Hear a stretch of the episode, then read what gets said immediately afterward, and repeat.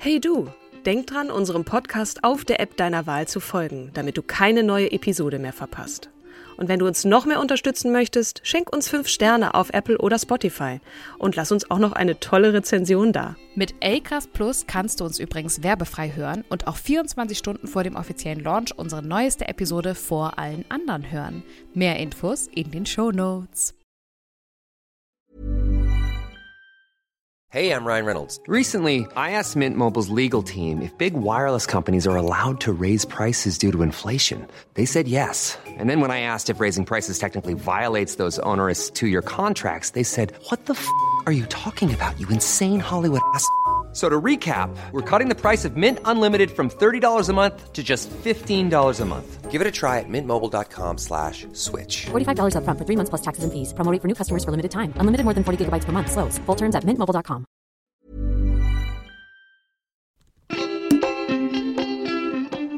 Hallo und herzlich willkommen zu unserem Podcast Starke Frauen. An meiner Seite virtuell zugeschaltet, wie immer, die Frau an meiner Podcast-Seite, die wundervolle, die fröhliche Kim Seidler. Hallo, liebe Kim. Du tolle, danke, danke, danke. An meiner Seite die großherzige, liebevolle Katrin Jakob.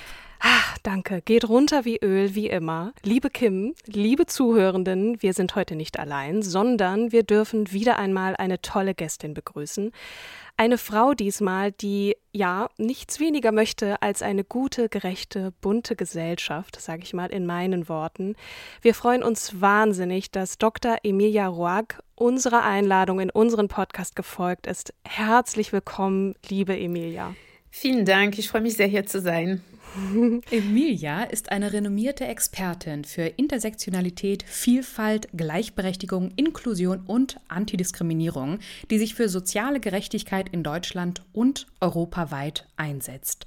Sie verändert den Diskurs über systemische Ungleichheiten und Diskriminierung, unter anderem durch die Gründung des Center for Intersexual Justice. Durch ihr Buch Why We Matter Sie hat viele Bücher geschrieben, aber das ist gerade das letzte und das, worüber wir heute auch ein bisschen sprechen möchten. Und durch ihre zahlreichen Vorträge und auch Beratungsleistungen. Liebe Emilia, wir sind richtig, richtig aufgeregt, dass du heute in unserem Podcast bist. Und ja, ähm, ja wir freuen uns sehr. Wir haben auch einige Einreichungen bekommen mit der Bitte, dich doch mal zu uns einzuladen. Ja. Deswegen, genau. Schön, freut mich. Das freut mich sehr, bei euch zu sein. Und äh, ja, ich freue mich richtig auf das Gespräch. Liebe Emilia, auf deiner Homepage schreibst du auf dem Weg in eine Welt frei von systemischer Unterdrückung. Macht mit was es damit aus sich hat und wie wir konkret mitmachen können, dazu ja noch im Laufe des Gesprächs ein bisschen mehr. Aber zunächst möchten wir dich auch ein bisschen kennenlernen und bei uns im Podcast läuft das üblicherweise so, dass wir einmal komplett zurück in die Kindheit gehen und unsere Gästinnen meistens danach fragen, wie sie groß geworden sind, welche Vorbilder sie hatten, insbesondere auch weibliche Vorbilder, weil wir damit, und deswegen haben wir diesen Podcast gegründet, da auch immer wieder äh, drüber gestolpert sind, wer waren so unsere Vorbilder. Wie bist du groß geworden? Wer war so dein Vorbild? Was haben deine Eltern dir auch vorgelebt? Erzähl ein bisschen, nimm uns mit in deine Kindheit, wenn du magst. Ja. Ähm, ja, also ich bin in Paris, also in der Pariser Vorort groß geworden, westlich von Paris, ähm, mit meiner Mutter, meinem Vater und meine drei Schwestern, also beziehungsweise vier. Ich habe eine vierte Schwester, die auch bis, also einige Jahre mit uns gelebt hat. Mhm. Ähm, und meine Vorbilder, also meine weibliche Vorbilder, also meine Mutter, und sie bleibt es bis heute. Und sie war eine arbeitende Mutter, sie hat mhm. gearbeitet, aber sie war auch gleichzeitig eine Hausfrau. Und das ist äh, für mich wirklich so dieses, also sehr hohe Standards, die ist für mich, ähm, also die auch meine Rolle als Mutter prägt, mhm. äh, sozusagen, weil ähm, sie war Krankenschwester und hat sehr viel gearbeitet und ähm, auch ihr eigenes Geld verdient. Und gleichzeitig hat sie äh, sich um uns gekümmert und äh, wir hatten fast nie Babysitter oder so. Wir, sie hat uns abgeholt von der Schule, hat für uns gekocht ähm, und diese doppelte Leben auch geführt, die sehr integriert waren ineinander. Mhm. Das heißt, es war, ja, sie hat, sie war selbstständige Krankenschwester und das heißt, konnte sie auch ihre Arbeit so einteilen und wir waren auch mit, ne? Wir waren als Kinder, ich kann mich erinnern, dass wir auch mit zu den Patienten und Patientinnen auch gegangen sind und wir haben auch immer so kleine Bonbons bekommen und wir wussten, dass wir uns ja gut benehmen sollten und leise sein, während sie eben diese ähm, Eingriffe auch macht. Und Ähm, und deshalb, also diese, diese Tätigkeit von ihr hat, äh, haben mich auch sehr geprägt. Also diese Fürsorge, die sie für ihre Familie, für uns, die Kinder, aber auch für andere Menschen, vor allem ältere Menschen auch ähm, geleistet hat. Das war für mich äh, sehr, also ja, das repräsentiert wirklich meine Mutter. Und ähm, eine Figur, die für mich jetzt ähm, neulich, also ich merke erst im Erwachsenenalter, dass sie für mich wichtig war, ist meine Großmutter. Mhm. Sie war ähm, auch Krankenschwester. Und selbstständige Krankenschwester hat sich in ihrem Leben dreimal scheiden lassen. Und ähm, das letzte Mal mit 91. Respekt. Und äh, ja, sie ist immer eine sehr selbstständige Frau gewesen die ähm, gewaltvolle Männer hatte. Mhm. Und mhm. Sie, sie hat sich dann immer getrennt von ihnen. Also sie hat das, ähm, äh, glaube ich, also ja, eine Zeit lang hat sie ähm, mit der Situation auch umgehen müssen, aber ihre Entscheidung war auch immer zu gehen. Mhm. Und sie ist Mutter von vier Söhnen, äh, von zwei unterschiedlichen Vätern. Und äh, genau, und für mich, ich glaube, so, sie hat auch einen Umgang mit Geld, ne, also mit ihrer Selbstständigkeit, also die, diese, diese finanzielle Autonomie, die für Frauen ähm, auch ein Thema ist, ne, wie wir das alle wissen. Das heißt, ne, kann ich mir das, stehe ich auch in meiner Kraft, wenn ich ähm, selbst für mich sorgen kann und auch mich um mein Geld kümmere und auch weiß, wie es dann geht, also diese fin Financial Literacy und das mhm. hat sie auf jeden Fall. Ich glaube, hätte ich mit ihr eine Beziehung fortgeführt, auch im Erwachsenenalter, hätte, mir, hätte sie mir auch viel beibringen können. Mhm. Ähm, und leider, ja, also wir haben nicht so viel Kontakt leider, aber ähm, sie lebt noch. Ja, sie hat mich auf jeden Fall geprägt. Ja, sie lebt noch. Okay. Sie lebt noch. Sie ist äh, 94 und sie, sie, ich spreche mit ihr auf äh, WhatsApp. Mhm. Ähm, mhm. sie war wow. immer, ja, ja, sie ist ziemlich oh klar, krass. Sie ist auf Facebook. Das ist ja wow. geil. Sie ist wirklich, also sie hat äh, ganz lange mit Photoshop auch sehr viele, ähm, also sehr kitschige, aber trotzdem skillvolle ähm, Karten gebastelt und kennt sich sehr gut aus. Sie war eine der ersten Frauen, die auch ein Mac hatte. Ein und, was? Äh, ein, ja, MacBook? ein MacBook, ein, ah. äh, ja, ein, ein Desktop-Mac äh, ah. hatte. Hm? Macintosh damals. Oh ja. Hm. Wir erinnern uns. Genau, da wow, sind meine. Toll. Meine, also ja, äh, andere, also Tanten auch, also weibliche Figuren waren für mich sehr, sehr wichtig. Ich habe mich sehr, sehr, sehr früh sehr eng ähm, gefühlt auch zu, zu Frauen in meinem Leben. Mhm. Also ich war immer sehr, ja, also hatte so viel Liebe für die Frauen in meinem Leben. Mhm. Meine Oma ist 94 und ich musste ihr gestern äh, erklären, äh, dass ich eine Mail, also einen elektronischen Brief an ihre Ärztin geschickt habe. also die ist genau das Gegenteil von deiner Oma. Gar nicht neugierig, was äh, Elektronik oder Technik mhm. angeht. Toll, mhm. richtig toll. Also meine andere Oma ist eher so auch, ne? Also sie, aber das, die interessante Geschichte ist, dass ich meinen Opa, also ihr Ehemann, auch ähm, beibringen wollte, wie äh, er E-Mails schreiben kann etc. Und er konnte damit wirklich gar nicht umgehen. Er war einfach und meine Oma hat sich dafür interessiert und wollte mitgucken und mitlernen. Ja. Und er hat sie zurück in die Küche geschickt damals mhm. und meinte, nee, nee, das ist jetzt nicht dein, dein, äh, es ist mein Revier hier und deshalb, oh. also geh zurück in die Küche. Ich kümmere mich um die E-Mails, wie auch immer das heißt. So. Aber genau. Und äh, sie hat das da nie gelernt und vielleicht hätte sie das auch gerne gelernt. Ähm, ja. Und gut gemacht, ja. Ähm, ja, spannend. Wir, wir gehen jetzt ein bisschen äh, weiter in dein Erwachsenenleben. Ne? Das klingt jetzt, äh, korrigiere mich, wenn ich falsch liege oder das ein falscher Eindruck ist, nicht nach einem akademisch geprägten Haushalt. Ne? Also du bist schon auch, äh, also mit deiner Mutter war Krankenschwester. Was war dein Vater? Was hat der für einen Beruf äh, gehabt? Mhm.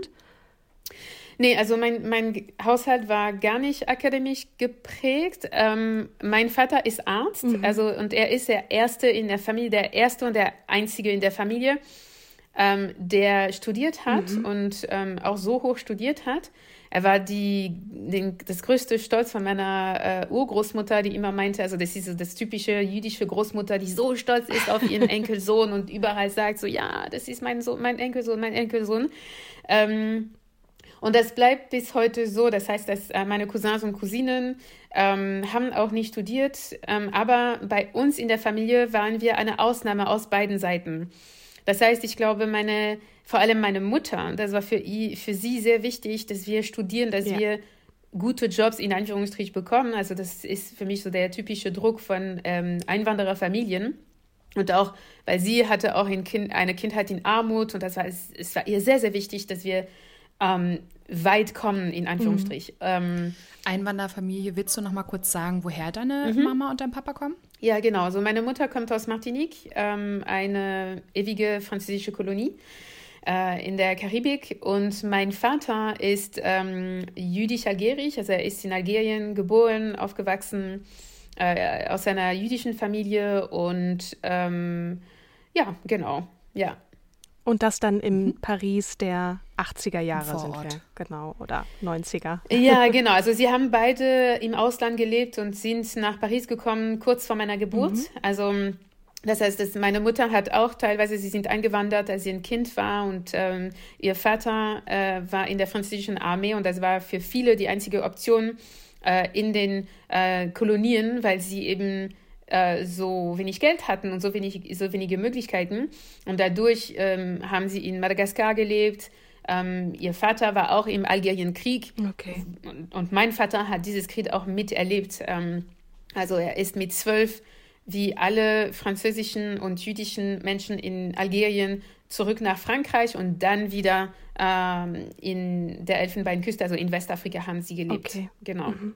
Okay, dann haben wir schon einen breiten Hintergrund und du hast dann aber warum studiert? Gab es irgendwie, dass du unbedingt sagen wolltest, nee, ich möchte jetzt auch eine Akademikerin werden oder wie kam es dazu? Also das war ganz klar, dass ich studieren würde. Also als ich ähm, im Gymnasium war, also das war in Frankreich ist es ein bisschen anders, aber als ich 14 war, gibt es da eine Aufteilung von Schüler und Schülerinnen. Und ähm, damals, und ich habe darüber in meinem Buch gesprochen, ich hatte immer gute Noten in der Schule, aber das ist das Jahr, wo meine Eltern sich scheiden gelassen haben. Und das war eine sehr, sehr mhm. harte Scheidung. Und meine Noten sind dann gesunken. Und in dem Moment meinte mhm. die, ähm, die, Schullehrer, also die Schulleiterin, okay, Emilia, du wirst Friseurin werden. Das ist jetzt dein Beruf. Und ich mag bis heute Fries also äh, Haare schneiden und das tue ich äh, liebend gerne, auch so für meine Freunde und meinen Sohn etc. Aber das war jetzt nicht mein Wunsch. Ich habe nicht gesagt, ich möchte Friseurin werden. Mhm. Und meine Mutter hat gekämpft. Sie ist dann am nächsten Tag zur Schule gekommen und hat gesagt, auf gar keinen Fall, meine Tochter wird Abitur machen und, ähm, und ich kämpfe dafür. Und dann zum Glück habe ich dann Abitur machen können. Aber wäre meine Mutter nicht, ähm, hätte sie sich nicht eingemischt in diesem Prozess, hätte sie sich nicht getraut mhm. oder hätte sie selbst auch nicht diese Erfahrung gemacht, also diese Diskriminierungserfahrung gemacht in ihrer Kindheit, wäre ich wahrscheinlich heute tatsächlich, also kann sein Friseurin oder ich hätte die Ausbildung gemacht und danach wäre es sehr schwierig gewesen für mich, ein, ein, ein, ein, ein Quereinstieg zu machen in anderen Studiengänge. Mhm. Ähm, genau, und dann studieren für mich war, glaube ich, ähm, ich wollte einen sicheren Job haben. Und das ist wirklich, was aus vielen Einwandererfamilien auch kommt. Wir müssen Jobs haben, wo wir sicher Geld verdienen werden. Mhm. Ähm, mhm. Und deshalb gucken wir nicht unbedingt nach unseren Interessen oder Vorlieben, okay, was, was möchte ich gerne vertiefen als Wissen. Ne? Also deshalb Geschichte mhm. lernen oder Philosophie sind keine Studiengänge für ähm, Menschen aus, mit äh, Arbeiterklasse als Hintergrund, sondern, okay, mhm. was wird Geld bringen? Dafür habe ich studiert. Ja. Und dann im Laufe der Jahre ähm, habe ich mich ähm, ja, also es war mein Wunsch auch, also ich war sehr, sehr, sehr empfindlich für Ungerechtigkeit, für soziale, mhm. wirtschaftliche Ungerechtigkeit. Und ähm, genau, das hat meinen Weg geprägt bis heute. Hm. Was mhm. hast du studiert? Was war zumindest die Initialzündung, einfach um zu sagen, okay, ich studiere jetzt und wann, wie kam es dann hinzu, dass es meine Leidenschaft äh, und wirklich Leidenschaft. Mhm. Ja. Ne? Also Diskriminierung ist ja dein mhm. Thema. Ne? Ähm, du drehst das ja ins Positive, aber ähm, beziehungsweise möchtest dagegen mhm. angehen. Und wie kam das? Führ uns mal so ein bisschen durch diesen ja, Prozess. Ähm, auch hin zur Lehre. Du bist ja jetzt mhm. Lehrende. Auch, also ne? das ist gekommen, als, glaube ich, so seit, seit der Kindheit habe ich auch bemerkt, dass meine Mutter durch ihre Hintergründe und auch die Tatsache, dass sie schwarz ist, in einem in Frankreich einfach und auch in Martinique, ich habe sehr schnell gesehen, dass sie ähm, Diskriminierung ausgesetzt war. Und die war ich auch teilweise. Und ich glaube, das hat mich, und was viel später kam für mich, ist meine, meine Identität als Mädchen.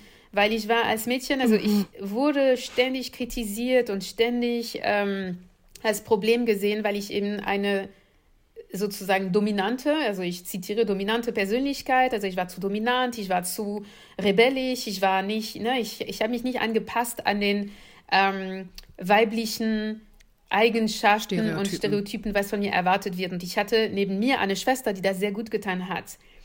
Und deshalb war ich auch mhm. immer als Problem in der Familie so, weil ich äh, auch nicht konfliktscheu war und ähm, und ich glaube, dass, also da sehe ich heute als eine Ungerechtigkeit, weil wäre ich ein Junge gewesen, wären alle diese Eigenschaften, wären sie wirklich befördert gewesen, gefördert gewesen mhm. und auch positiv angesehen gewesen.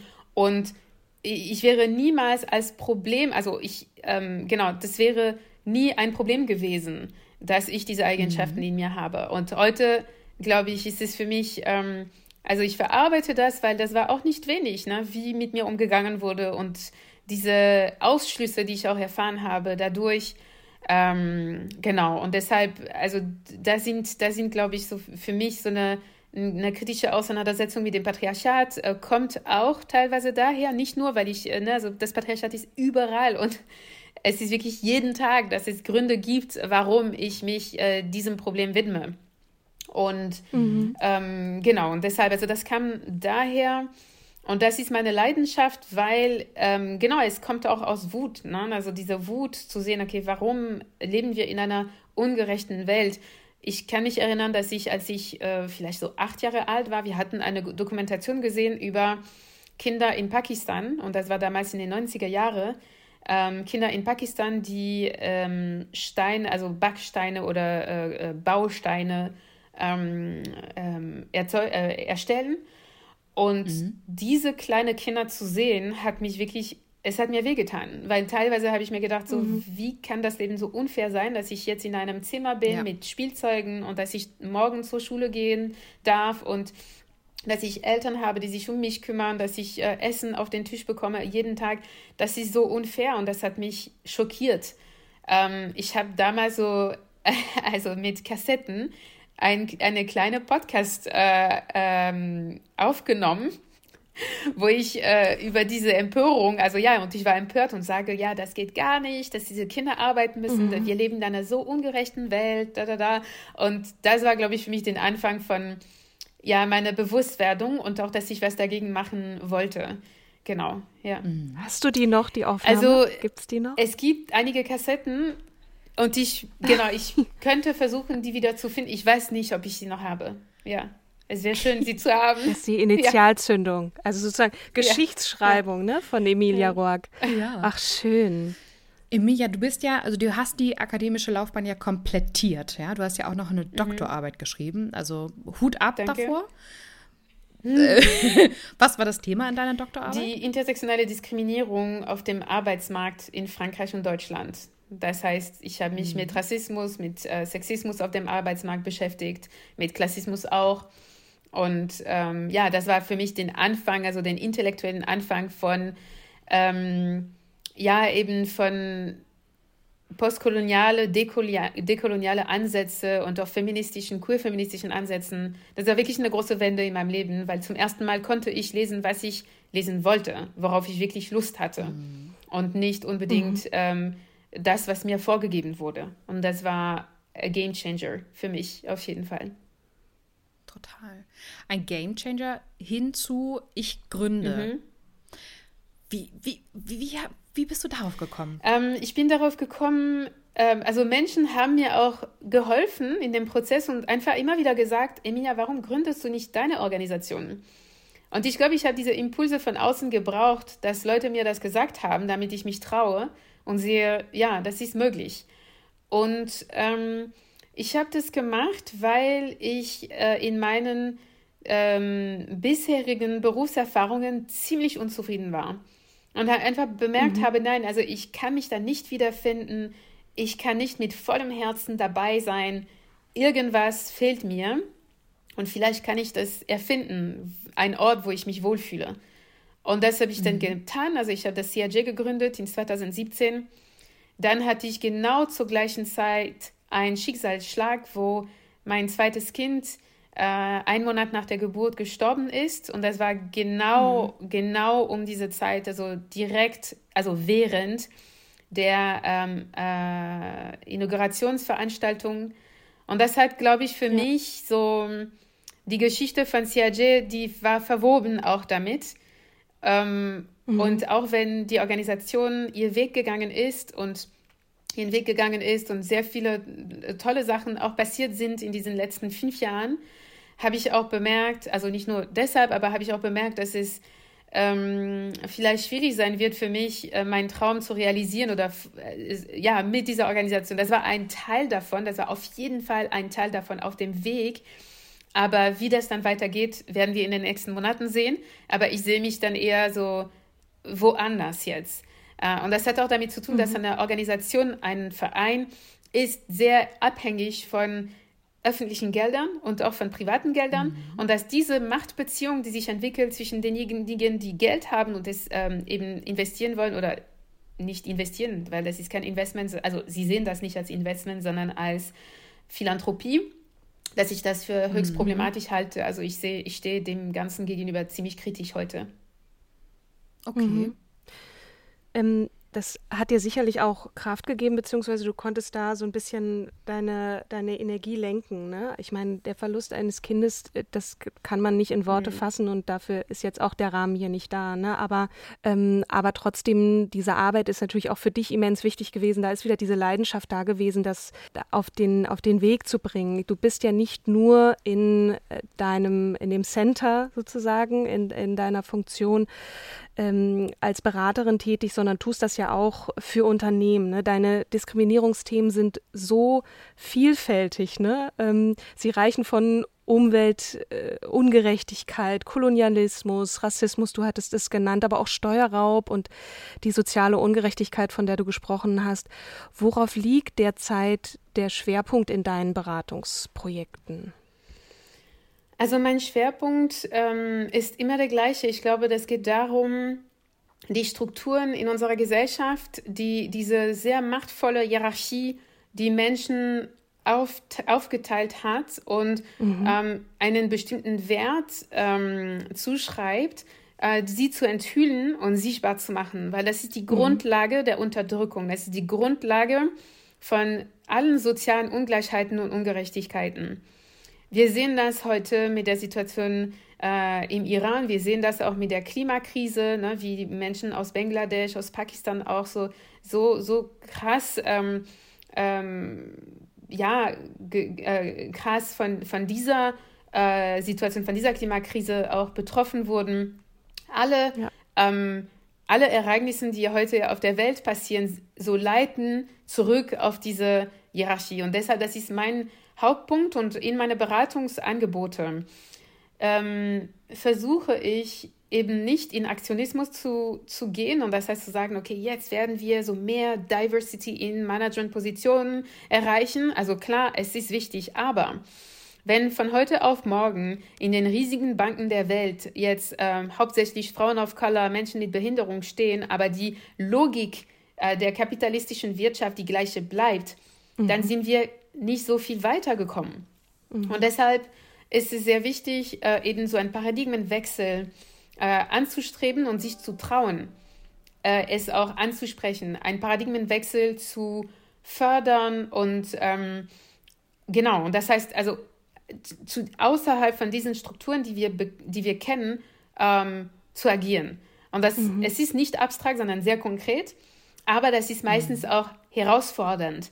Na, weil die Menschen wollen Veränderung in dem Rahmen, die sie jetzt schon kennen. Das ja. heißt, ja, also wenn ich jetzt das Beispiel von einer Bank nehme, sie wollen divers sein, aber genauso bleiben wie vorher. Mhm. Das wird keine Ungerechtigkeit bekämpfen. Es wird mhm. lediglich eben für Sichtbarkeit sorgen und dass Menschen, die bisher ausgeschlossen waren, von solchen Positionen auch ein Stück vom Kuchen haben. Aber mhm. kollektiv und systemisch ändert es sich sehr, sehr wenig. Und ähm, genau, es soll sich systemisch ja. was ändern. Emir, ich muss mich ja outen. Ich arbeite ja ehrenamtlich für Women in Film and Television mhm. Germany mhm. Ne, im, im, Vorstand. Und ähm, wir hatten dich zum Berlinale-Event mal eingeladen zum Thema Unconscious Bias und ich muss ja einmal eine große Werbung für dich machen, weil du mir damals mit, mit diesem Vortrag und nicht nur mir, sondern den ganzen, ich glaube, wir waren 230 Frauen, die dir zugehört haben, so die Augen geöffnet hast, weil genau was du sagst, es ist halt einfach gelebt. Ich habe mir nie darüber Gedanken gemacht. Äh, dumme Sprüche, ja, die hat ja jeder. Ähm, aber was das für einen Rassismus unten drunter ist, das war mir vorher ehrlich gesagt gar nicht so bewusst, bis du es angesprochen hast. Und dann, wir waren alle fisch, also beschämt ein Stück weit, weil die weißen Cis-Frauen ne, das, ähm, relativ bevorzugt ja sind. Ähm, im, im Pari also Parität jetzt nicht, aber im Vergleich noch zu, zu Frauen, die jetzt zum Beispiel, also People of Color, ähm, also dass da jeder, der da draußen uns gerade zuhört, Hört euch Vorträge an von Emilia, bucht sie äh, für eure Unternehmen. Großartige Arbeit und so viel Wissen, wo, was, was, du mitteilst, nicht nur in deinem Buch Why We Matter. Aber vielleicht können wir noch kurz abschließen, weil wir haben gar nicht mehr so viel Zeit, mhm. ähm, nochmal auf dein Buch eingehen, Why We Matter. Dankeschön erstmal für die ähm, Komplimente, das freut mich sehr. Ja, sehr gern, sehr gern. Was, was können unsere ZuhörerInnen erwarten, wenn sie dein Buch in den Händen halten? Also, in diesem Buch versuche ich eben an der Fassade zu entfühlen. Das heißt, hinter der Fassade zu schauen, also die Fassade, die uns vorgegeben wird als Gesellschaft. Zum Beispiel, es gibt bestimmte Narrative, bestimmte Geschichten, die erzählt werden. Zum Beispiel, dass diejenigen, die Macht haben, die Erfolg haben, die Geld haben, dass sie es verdienen, weil sie hart arbeiten, weil sie besonders talentiert, fleißig und ähm, äh, ja, und einfach gute Menschen sind. Diejenigen, die es nicht schaffen, müssen alles tun, um genauso wie diejenigen zu sein, die es schaffen. Das heißt, es wird verlangt von Frauen, dass wenn sie es schaffen wollen, in Anführungsstrich, müssen sie ähm, zum Beispiel ihre Gehälter äh, aggressiv verhandeln. Sie müssen äh, eben ihre Karriere vor ihrer Familie stellen. Da sie müssen so selbstbewusst sein wie die Männer. Und mein mhm. Punkt ist zu sagen, nein, das ist eine falsche Erzählung. Vielleicht, was wir tun müssten, ist genau das Gegenteil. Wir müssten erstmal verstehen, wie die Gesellschaft funktioniert, wie Ungerechtigkeit funktioniert, was ist die Logik dahinter. Und mhm. ich versuche das anhand von sehr konkreten Beispielen und Geschichten ähm, zu erklären. Und es gibt unterschiedliche Kapitel, also zu Hause, an der Universität und in der Schule, auf der Straße, im Gerichtssaal, im Krankenhaus ähm, im Körper der Frauen. Und in jedem Kapitel geht es darum, die Logik der Unterdrückung zu enthüllen und mhm. so greifbar zu machen wie möglich, dass Menschen, die es vielleicht nicht direkt erleben, das auch verstehen können und Menschen, die es erleben, dass sie sich gesehen fühlen, dass sie das Gefühl haben, mhm. okay, das ist, das spricht mir aus der Seele, weil das ist das, was ich erlebe und ich konnte das bisher nicht so richtig in Worte fassen. Aber durch dieses Buch kann ich das jetzt. Und das ist, mhm. genau, das, so würde ich das äh, zusammenfassen.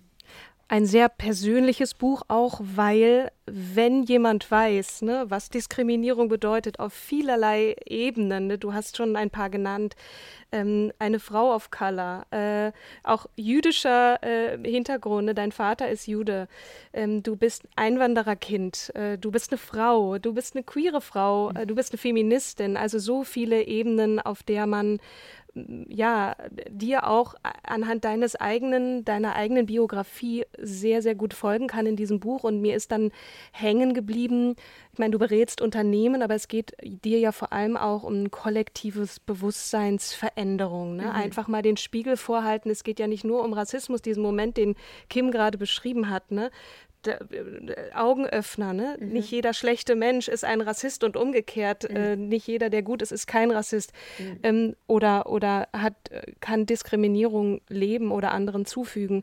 Und ich glaube, das ist so äh, der Grund, warum es dieses Buch immer noch braucht und ähm, was auch dein Anliegen ist. Und äh, ja, wir können jeden nur einladen, sich damit mal zu beschäftigen und ähm, ja, ich würde jetzt noch, ich habe noch so viele Fragen, aber wir haben ja leider nicht mehr so die Zeit. Deswegen ganz, ganz lieben Dank, dass du ähm, deine, dass du dir die Zeit genommen hast und deine Geschichte ein Stück weit mit uns geteilt hast. Und wir sind sehr gespannt auf das, was noch von dir kommt und werden das natürlich eingehend ja. verfolgen. ähm, ganz, ganz vielen, vielen, vielen Dank. Dank. Ganz vielen Dank an euch äh, für das, ähm, ja, für das sehr nette Gespräch und äh, auch an diejenigen, die uns hier zugehört haben.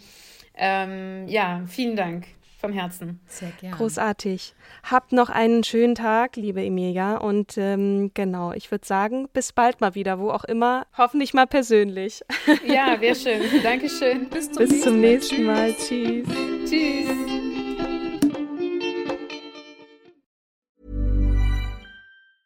Prescription products require completion of an online medication consultation with an independent healthcare provider through the LifeMD platform and are only available if prescribed. Subscription required. Individual results may vary. Additional restrictions apply at lifemd.com. Read all warnings before using GLP 1s. Side effects may include a risk of thyroid C cell tumors. Do not use GLP 1s if you or your family have a history of thyroid cancer.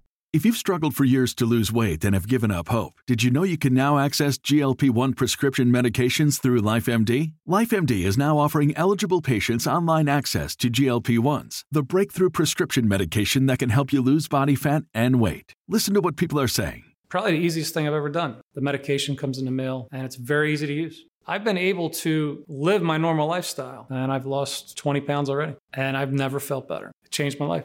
And here's the best part your insurance may cover 100% of the cost of your medication. So go to trylifemd.com to have your eligibility checked right now. Get started today at trylifemd.com. That's T R Y L I F E M D.com.